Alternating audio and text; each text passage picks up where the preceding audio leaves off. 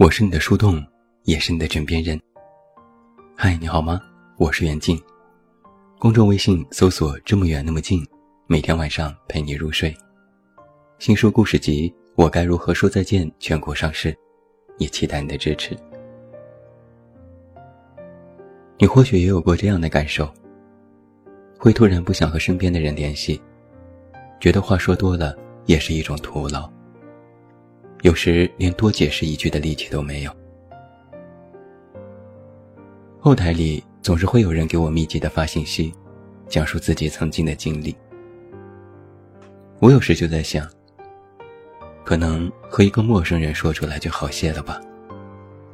有时说出来，要比自己吞下去容易许多。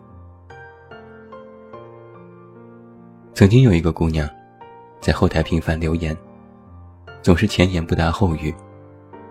有时说和男友还有感情，不想分手；有时又说让我做她男友，因为她喜欢文化人。最后又说还是算了，我还是爱男友。我看得一脸懵逼，这位姑娘是不是喝多了才会来自话自说？我也没有回复过，就在后台。一条一条的看着信息，不断提醒。连续过了很多天，某天他说：“不行了，我坚持不下去了。”我一开始没在意，过了许久才觉得他好像很久没有来留言了。在后台搜索用户昵称，没有找到他。有时坏情绪就像一场暴风雨。来的突然，没有前兆，劈头盖脸让你无法招架。抓紧时间找到一个地方避雨。看着身边人来人往，却不知道谁能够给你递一把伞，送你回家。很多时候，我们或许只是找到一个陌生的地方，留下那些情绪，然后起身，拍拍身上的尘土。继续扬起脸赶路，因为陌生，所以安全。不用担心自己的窘态被发现，不用忧虑以后会东窗事发。面对熟悉的人，我们三缄其口；面对陌生的人，我们敞开心扉。寻求慰藉，不是找到解决问题的办法。而是希望有人能够给自己一个拥抱，哪怕不说话，只是静静的看着，全盘收下你的委屈，便也罢了。前几天我看了一篇文章，里面提到，你是从什么时候意识到自己长大的？回帖答案有很多，其中有一条是这样写的。从最初的话痨，变成现在的沉默。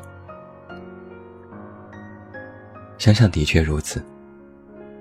在某一个时刻，你就会意识到，很久没有对谁说过心里话，也很久没有再将自己的难过告诉别人。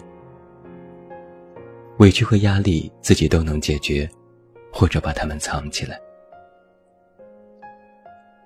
越是一个表面上看着嘻嘻哈哈、大大咧咧的人，其实，在痛哭的时候，也依然大声。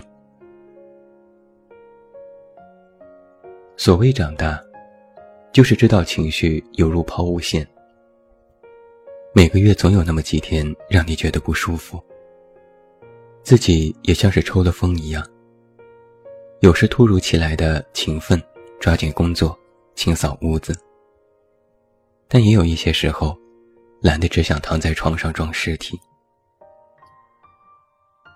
有时会特别积极，觉得人生处处都是美好，阳光和花朵一样灿烂。但有时脑子里也都是那些处理不好的破事，还有各种焦头烂额的状况。